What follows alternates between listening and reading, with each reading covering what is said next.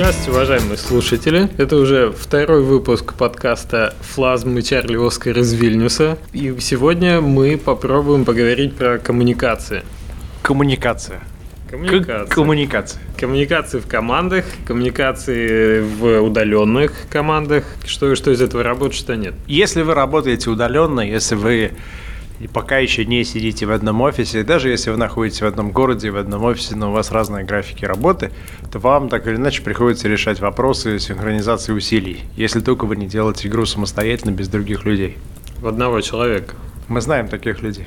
У них коммуникация, очевидно, внутри головы происходит, им не требуются никакие дополнительные средства. Не всегда это хорошо заканчивается. Ну да. А если нет, то, То вам нужно как-то синхронизовывать и версии, и ресурсы, ставить задачи, принимать работу, давать комментарии. И, возможно, не, не самый очевидный момент, но коммуникация – это единственный способ для удаленной команды мотивировать себя и друг друга. да, это важный момент. Когда все внутри, то не так просто получить этот заряд. Если ты сидишь в Магнитогорске, например, Или где-нибудь в Подмосковье. и тебе нужен заряд, Звони. А Если так разбивать общение в команде между, между различными типами общения, можем сказать, что есть почта, есть всякие чат-клиенты, и есть некие надстройки в виде форумов, э, в виде бейскемпа и так далее. Да, Ну, программы, которые позволяют менеджить проект. Давай начнем с почты. Ты ее почтой пользуешься, ты ее считаешь сейчас эффективным средством для работы в рамках одной команды?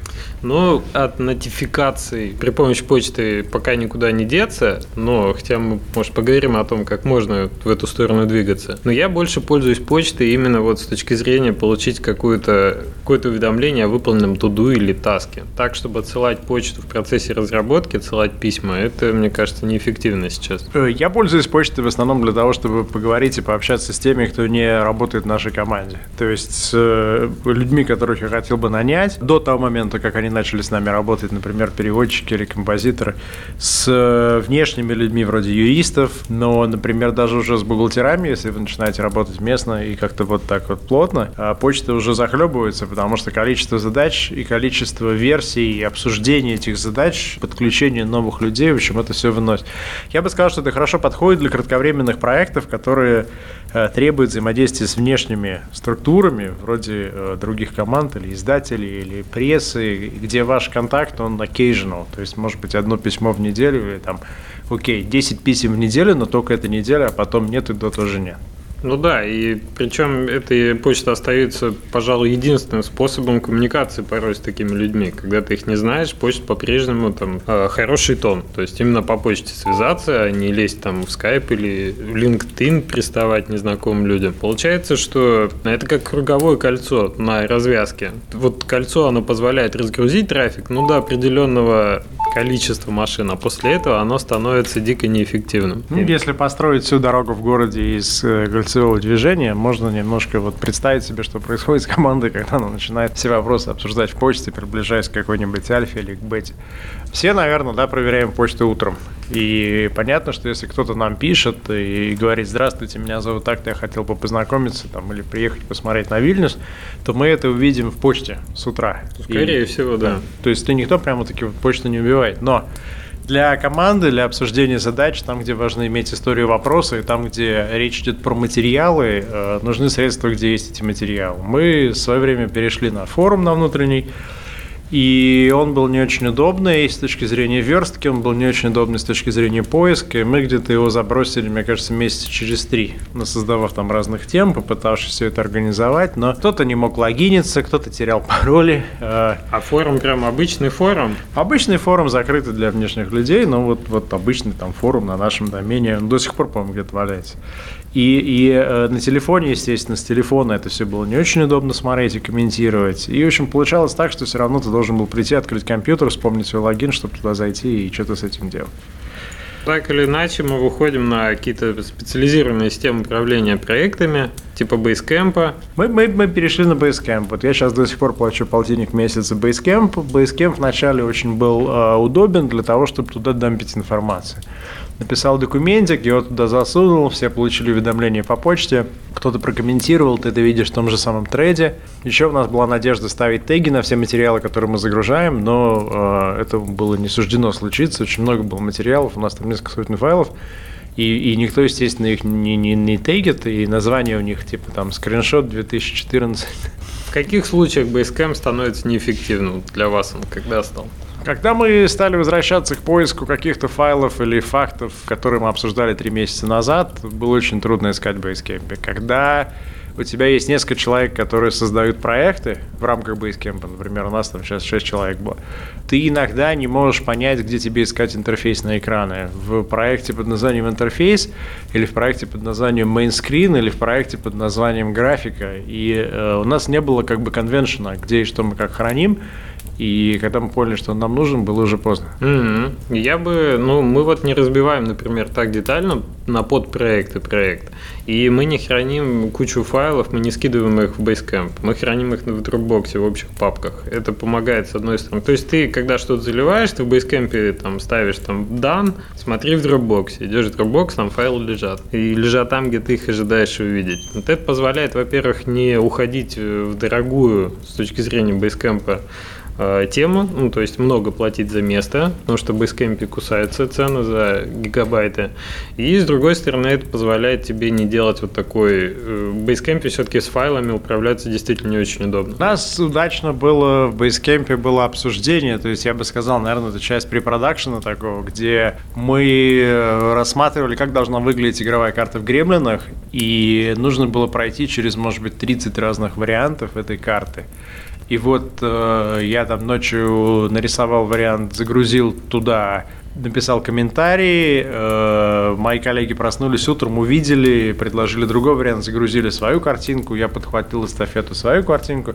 И можно эту тему прочитать, и ты прям видишь всю логику и все аргументы за и против, которые были использованы. Но это именно такой, знаешь, поток. То есть mm-hmm. это не, не для задач, и, и это не для того, чтобы, например, сказать, дайте мне 23 файла для вывода этого окна.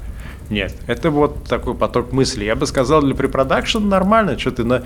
скопировал, не знаю, там 45 э, референсов, их все туда залил, угу. зашел художник, которого ты позвал, он посмотрел на эти референсы и прокомментировал, попросил что-то пояснить, ты пояснил, закрыл вопрос, все, бум, конец, там архив. Ну, в плюсы Basecamp еще надо отнести, что есть хорошее мобильное приложение, что ты можешь получить доступ к этим таскам и листам довольно удобно с любого места. Которое не на на всех версиях iOS работает. Я уже сталкивался с тем, что у кого-то из наших э, на телефон было сообщение, что вам нужно поменять версию, он не хотел. Угу. Но есть все-таки оторванность. То есть, когда тебе приходит что-то на почту с Basecamp, ты заходишь в Basecamp, пытаешься вспомнить, а что же было выполнено, когда задача выполнена, она уходит, ты ее не видишь, ты начинаешь идти в workflow, по-моему, есть там раздел, смотришь, какие последние были выполнены задачи. Это не всегда удобно. Да, я согласен. Я бы сказал, что да, что когда ты приходишь, уведомление достаточно анонимные, тебе нужно идти и смотреть, что там было написано, или у тебя полный сразу текст лежит, и ты прочитал этот текст, и ты вроде как его принял к сведению, но тебе лень логиниться и комментировать его. В общем, мы, мы, мы пришли к тому, что пока мы еще не убили оттуда все, что было, но мы поняли, что с большим количеством задач параллельных мы не можем с этим справляться, мы пошли в Асану. Асану, которую мне порекомендовали ребята из агентства под названием Pixelet, которые уже два года пользуются. Я посмотрел на их проекты, и, честно говоря, если они два года э, выдерживают такую степень организации, то это очень клево. Там, там есть work-репорты по дням, ты можешь увидеть, э, даже когда вот со мной Карл был на регате, он мог каждый день посмотреть, что было сделано и где-то что-то прокомментировать. Там очень хорошая система цветных тегов, которые каждый может кастомизировать, то есть ты можешь по-другому это сделать, чем я. Там очень много разных вариантов просмотра этих тасков. Там нет пока ограничений на объем файлов, которые ты можешь заливать. Бесплатно там. при этом, да? Да, да, mm-hmm. до 15 человек бесплатно, и там один человек, например, залил файл в 300 гигабайт, просто прикрепив как иллюстрации ролик.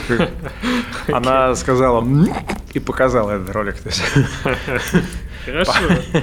Пока это вроде как бета-версия, есть в какой-то момент со всех начнут брать деньги, но из того, что я пользуюсь, это пока для меня самое удобное. У них есть нормальное мобильное приложение, и мы всю свою бухгалтерию туда перевели, и теперь, когда, например, я иду куда-то и трачу деньги э, корпоративные, то я достаю телефон, запускаю Asana, э, скриншоте чеки, и сразу реассайня на бухгалтерию, чтобы они дальше уже этим занимались, и все. И у меня минимальное разделение между событием и тем, что я эту систему бил. Угу. Ну и надо, наверное, вспомнить э, в Асане про их девиз, что то, с чего мы начали, то, что они хотели э, избавить команду от оборота писем. Насколько это работает? Потому что я Асану только постольку поскольку посмотрел. Ну, там, там есть возможность комментировать любые треды, там есть возможность делать э, subtask и к task ам, перетаскивать эти task и там куда угодно и так далее. Там есть свой собственный маленький inbox ик, и ты можешь сам регулировать, какие уведомления ходят коллегам. Я не могу сказать, что я пока сильно в этом деле прокачался, но я, по крайней мере, из тех задач, которые там гуляют, я от имейла абсолютно полностью ушел, и мы начали уже друг другу ставить задачи в Asana без э, напоминаний через email. А как, как ты узнаешь, там, что работа выполнена, например? Тебе надо зайти туда и увидеть это? Ну, мне, если я ставлю себя как watcher за этим таском, то я получаю уведомление. Mm, то есть, если ты настроишь, что ты должен получать, ты его получишь. Хорошо. Да, да, да. Пока, пока с точки зрения раздающего таски или там наоборот выполняющего таски, которые мне другие люди ставят, меня это вполне устраивает. На это все, я думаю, что есть какие-то еще другие системы. Смысл в том, чтобы уйти от почты просто. Пока подкаст не превратился в рекламу Асаны, который мы еще не очень-то распробовали, хочу сказать про другой кейс.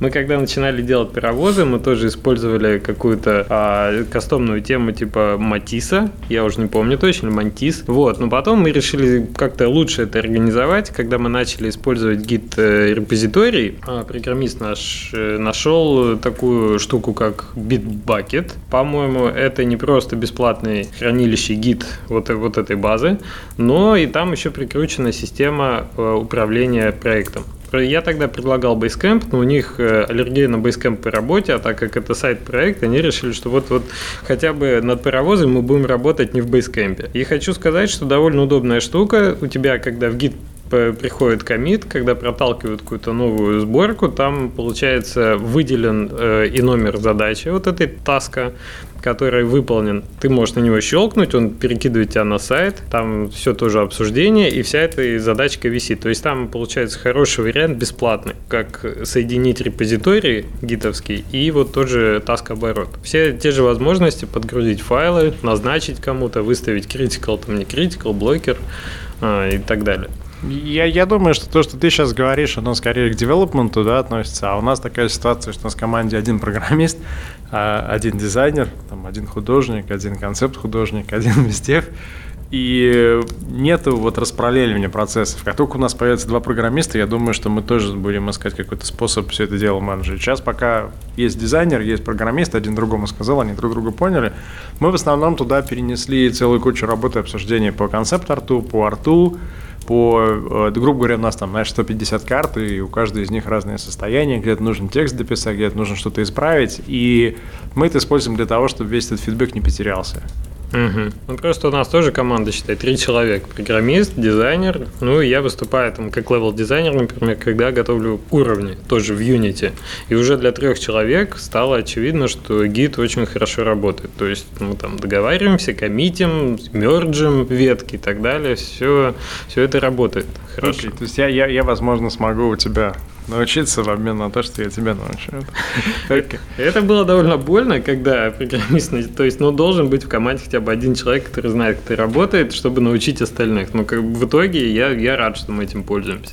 Окей. Okay. А, третий способ коммуникации, о котором мы сегодня говорили, это всякие разные чатики. А, в свое время мне достаточно, в хорошем смысле, агрессивно надели на голову Hangout, Спасибо альтернативе. Да-да-да. Господину Волкову. Чувствуется хвост Волкова здесь.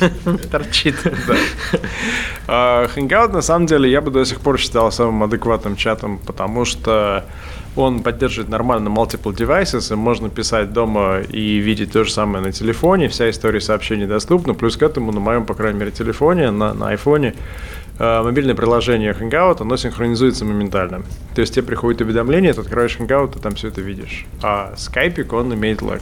Ну, Hangout хорош, да. Я вот тоже благодаря Антону начал пользоваться. Он мне как-то на Девгаме именно поймал, сказал ставь. Вот. Но э, у тебя нет проблемы, когда Skype и Hangout начинают путаться? Где было сообщение? У меня нет. У меня есть такая проблема, что он очень навязчивый, он иногда у него очень дебильный интерфейс. О, да, мне приходится закрывать Chrome, чтобы уйти из разговора, и потом иногда я пытаюсь кому-то позвонить, мне говорят, что у меня уже разговор какой-то активен в бэкграунде. В общем, короче, с этим у меня есть какие-то проблемы, плюс есть хардверные проблемы, когда у меня работает Hangout с камерой на MacBook Pro, то MacBook нагревается так, что его нельзя уже держать oh. в руках, и при включенном шнуре питания у нее начинает падать заряд батарейки.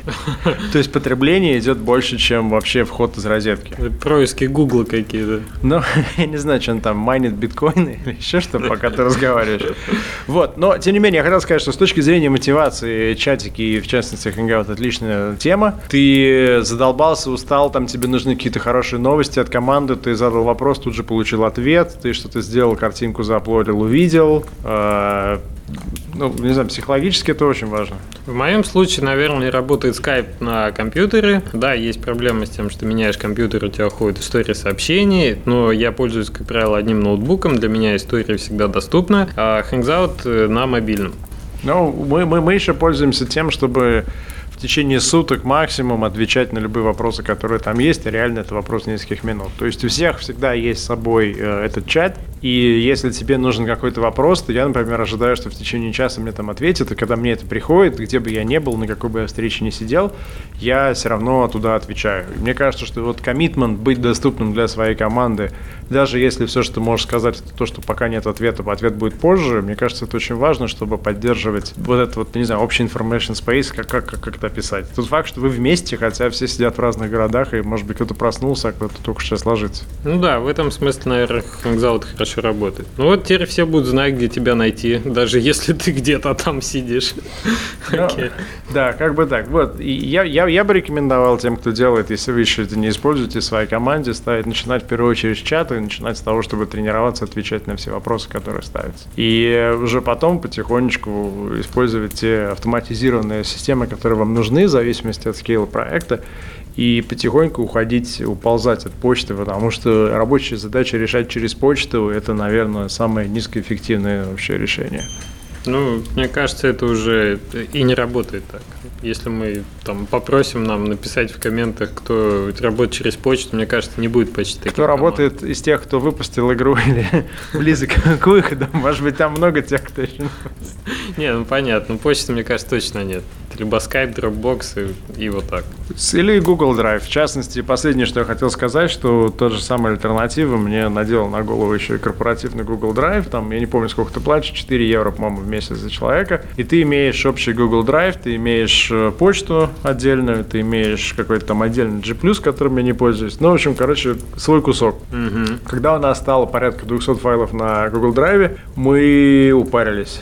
Кто-то переносил файлы, кто-то их э, переназывал. У кого-то они лежали в, под, в поддиректории, у кого-то в директории. И вроде ты помнишь название файла, ты его можешь найти через Recents и с ним поработать, но когда ты заходишь через структуру обратную, нормальную, с головы, ты его не можешь найти. И мы сейчас, когда все это дело переносили на корпоративный драйв, мы нашли по, по 7 версий одного и того же файла с разными какими-то э, пометками. Это было очень э, Вот. А бесплатная версия Dropbox позволяет тебе держать себя, скажем так, дисциплинировать тебя, потому что ты удаляешь то, что уже не используешь какой-то проект, когда уходит, э, следишь за тем, чтобы были актуальные версии файлов и за тем, чтобы ты не загружал лишними там, мусорными папками пространство. В общем, напишите, пожалуйста, чем вы пользуетесь, в плане активно пользуетесь прямо, и, и, и почему. Может, какие-то открытия у вас есть в последнее время, типа Asana для нас. Было интересно посмотреть даже. Да. Все, спасибо. Пока-пока.